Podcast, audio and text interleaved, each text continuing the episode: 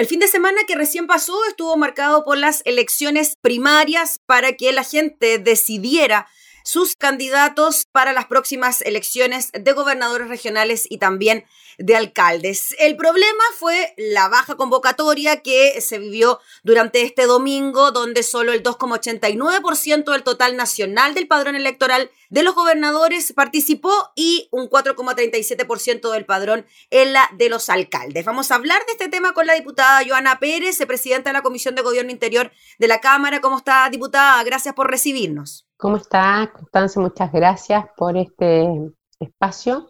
Eh, así es, tuvimos las primarias este domingo 29 de noviembre, primarias legales, y, bueno, creo que hay mucho que, hacer en adelante, corregir eh, y escuchar también a los distintos actores involucrados. Sí, partamos primero por la cifra, ¿no? En cuanto a la participación del padrón electoral, 2,89% en gobernadores, 4,37% en los alcaldes. ¿Era esperable, diputada, que se diera esta baja convocatoria en las elecciones primarias que tuvimos? Yo creo que hay varias, em, yo creo, aristas de este tema. Primero, estamos en una pandemia, no, esto no contó con ningún tipo de publicidad, fue muy escaso.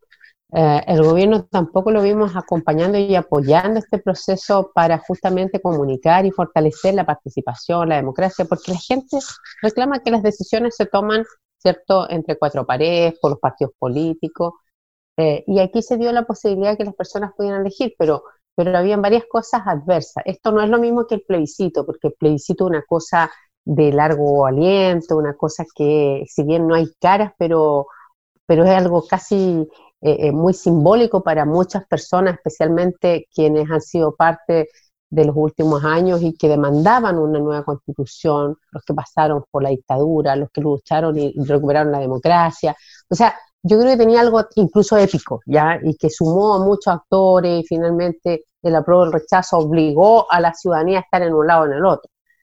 El descrédito de los partidos, ¿cierto? Eh, y por cierto también de la política, los problemas que tiene Chile, eh, creo que también y la pandemia se juntaron, ¿ya? Eh, y, la escasa información, la comunicación, la publicidad que se hizo. Así que eh, sin duda que esto llama la atención para seguir trabajando más en participación, porque por un lado la gente demanda participación y por otro lado no participa. Así que eso es mutuo, tanto para los ciudadanos, ciudadanas, independiente y por cierto también para los partidos políticos, para los movimientos que llevan ciertos distintos liderazgos hoy día eh, a mostrarse, porque uno dice, mire, lo que queremos renovación, sacar a lo mismo de siempre, y hoy día los partidos sí mostraron también esa renovación, independientes, mujeres, eh, pero algo, algo falta. ¿Sabe qué? Yo creo que aquí también falta fortalecer en lo que es la educación cívica. Eh, y, eso también eh, tiene que ver con la ley que hablábamos hace un tiempo atrás, que está aprobada del año 2015-2016, aprobada, publicada y que no se implementa en los establecimientos educacionales. Yo creo que a nosotros nos hace falta esa mirada introspectiva de qué estamos haciendo como sociedad. Por un lado, muchos erodan, ¿cierto? Rompen eh, lo que es la democracia y, la manipulan, la tratan mal, pero en el fondo es lo que fortalece la democracia y tenemos que fortalecer los movimientos, los independientes, pero también con una gran educación cívica. Yo ayer estuve en la escuela Santa María Guadalupe de Lota y todos los focales eran jóvenes y tuve la oportunidad de conversar en al menos tres salas y unos estaban muy comprometidos y habían estado y se eligieron presidentes y se tomaban todo de manera muy seria y otros estaban reacios y reclamaban contra por qué estaban obligados ahí, ¿cierto?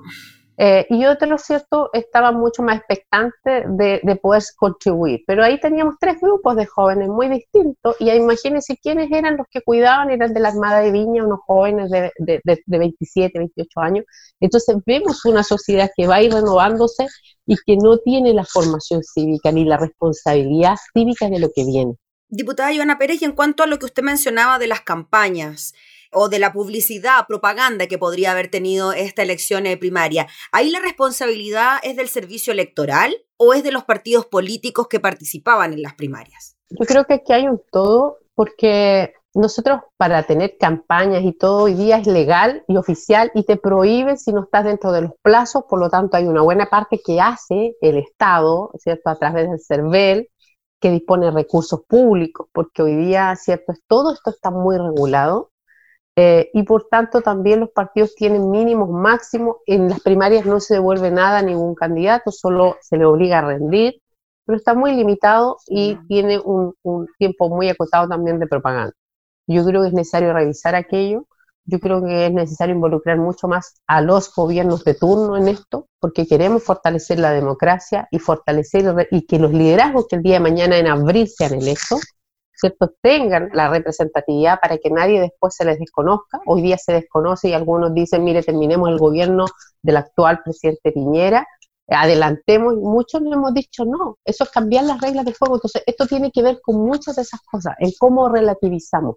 Y aquí también los partidos políticos tienen mucho que ver, pero también eh, la, la, ciudadanía tiene que entender el rol de los partidos. Yo en el caso, yo soy vicepresidenta nacional de un partido político, la democracia cristiana y pongo la cara y usted sabe cómo es eh, eh, el ambiente, ¿cierto?, de las redes sociales, el Twitter, eh, la violencia de los propios partidos contra los otros partidos.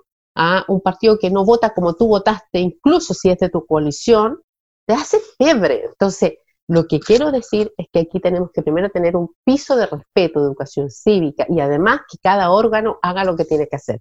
El CERVEL sabía que esta elección iba a ser inferior al plebiscito, debió adelantarse, tenía las facultades, la herramienta. Está por otro lado la Junta Electoral, que es distinta, autónoma del CERVEL, y que tenía ese día, ¿cierto?, mayores atribuciones para ordenar eh, eh, eh, lo que se dice abrir las mesas, constituirlas, ¿ah? y con, con, el auxilio de la fuerza pública que estaba en el recinto, todos vemos que está la Armada, el Ejército, ¿cierto? Carabineros, está en el recinto. ¿ah? Y había que hacer aquello. Entonces, yo creo que aquí faltó. Tuvimos un buen desempeño en el plebiscito y felicitamos, yo como presidenta de la Comisión de Gobierno, felicité al CERVEL, pero creo que aquí también quedamos al debe, porque había que adelantarse. Y entre todo, esto no es porque en algunos partidos vamos a estar eh, medianamente incorporados. No, aquí son procesos establecidos por ley y todos tienen el derecho a ejercer su voto, todos los ciudadanos, sea independiente, sea militante de un sector u otro. Si se le criticaba, diputada Joana Pérez, al CERVEL a través de Patricio Santa María, lo que podría haber ocurrido si es que se hubiesen fusionado anteriormente las mesas, y él eh, salió a responder de alguna manera las críticas frente a esto, diciendo que él estaba imposibilitado de alguna manera de realizar eso porque para fusionar las mesas se debe hacer 50 días antes de la elección. También se le pregunta por la falta de vocales y decía que, bueno, la gente que fue a votar podría haberse ofrecido para ser vocales. ¿Qué le parecen a usted esas explicaciones? Mire, yo creo que mm, en esto hay que tomarlo muy seriamente. Por eso nosotros como Comisión de Gobierno vamos a citar al CERVEL y por cierto también a los encargados de la Junta Electoral, eh, quien coordine esto eh, porque creo que aquí hay muchos vacíos, ¿ya? Eh, y sí, eh, probablemente según el punto de vista de la ley, ese día el CERVEL quizás tenían las atribuciones muy reducidas para, para lo que es sumar mesas, ¿cierto? Unificar mesas, pero lo podía haber hecho antes, porque sabía y tenía proyectado quiénes iban a ir en una primaria de ciertos sectores, porque al 30 de septiembre era el plazo para inscribirse en primarias. Por lo tanto, sabía el electorado que pudiera concurrir. Eso se puede y se proyecta. Y por lo tanto, lo que faltó del CERVEL es anticiparse, adelantarse y decir, mire, si en un local hay 20 mesas, vamos a abrir solamente 7 mesas. Y es más, vamos a convocar a más vocales, porque ya que no vamos a convocar a todas estas mesas, pero reforzamos mesas de manera que si no llegan, bueno, instalamos esos vocales y, y, y si no llegan, van sumándose los vocales que están eh, y van llegando, perdón, los ciudadanos y ciudadanas que tienen que incorporarse como vocales. Pero vimos que efectivamente ese trabajo fue deficiente. En algunos casos sí se hizo, se fusionaron, pero habían tres mesas, ¿cierto? Mm. Eh, pero creo que faltó eh, más información. Otra cosa es que cambiaron los lugares. A la ciudadanía les volvieron a cambiar los establecimientos y cambiaron los vocales también, no son los mismos. Entonces había jóvenes, vuelvo, insisto, la Escuela María de Guadalupe de Lota, que yo pude conversar con todos ellos y me decían, no tenemos idea, fuimos convocados, antes ellos se constituyeron, llegaron a las 3, las personas llegaron a las 3 y media, 4, hacerle la capacitación, pero casi ninguna capacitación y no tenían idea cómo llenar los documentos, los papeles de ese día. Entonces, eso refleja deficiencias también de un sistema electoral, de un sistema que se apersona como que es, cierto, mirado desde lo exterior como un modelo serio, que tenemos los resultados y que yo eso lo valoro, lo rescato y es confiable, pero por otro lado estas falencias que se están percibiendo en procesos que nosotros hemos ido validando, hay legislación, tenemos cierta legislación para el financiamiento de la política y hemos regulado, pero el día de la operatoria aquí falló. Y puede ser aquí eh, compartida las causales, pero yo como presidenta de la Comisión de Gobierno estoy obligada también a exigir explicaciones y ver cómo enmendamos hacia adelante. El año 2021 va a ser un año extremadamente complejo en lo eleccionario. Vamos a tener probablemente segundas vueltas, ¿cierto?, de gobernadores, vamos a tener primarias previas para presidente, o sea, hay un montón de, eh, de, elecciones aparte de las que vamos a tener en abril, que son de alcalde, alcaldesa, concejales, concejalas, constituyentes y ahí gobernadores y gobernadoras regionales. Y luego también van a haber otras previas para el proceso de primarias también. Así que creo que hay, vale la pena tomar su tiempo, conversar mm. con las autoridades, el CERVEL, el gobierno, también tiene un rol, eh, y por cierto las juntas eh, electorales que además son autónomas, eso yo lo entiendo, pero aquí necesitamos trabajar unidos para mejorar el proceso eleccionario y fortalecer la democracia Sí, diputada, cortito, lo último. En cuanto a lo que puede ocurrir en la región metropolitana, que sin duda es la que acapara mayoritariamente la atención, ganó Claudio Rego, el representante de su partido en la democracia cristiana, tuvieron un buen resultado en cuanto a estas primarias en la DC, pero ahora se habla de que los ganadores de esta primaria, Claudio Rego en la DC, junto a su parte del Frente Amplio, Karina Oliva de Comunes, manifestaron su disposición para que ambos bloques lleguen a un acuerdo para escoger a un abanderado único de la oposición. ¿Qué le parece a usted esa posibilidad? Me parece correcto. Yo creo que mientras más unida vaya la unidad eh, constituyente y oposición sumando nuevos actores, creo que es positivo.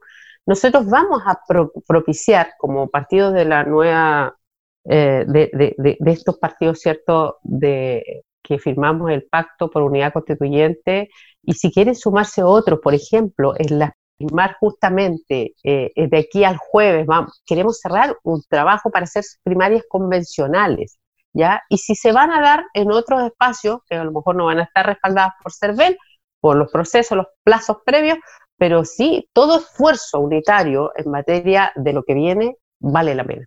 Muy bien, pues diputada, le agradecemos enormemente por el contacto, que tenga una buena semana. Muchas gracias, que esté muy bien. Gracias. La diputada Joana Pérez, presidenta de la Comisión de Gobierno Interior, refiriéndose entonces a la realización de las elecciones primarias durante este fin de semana.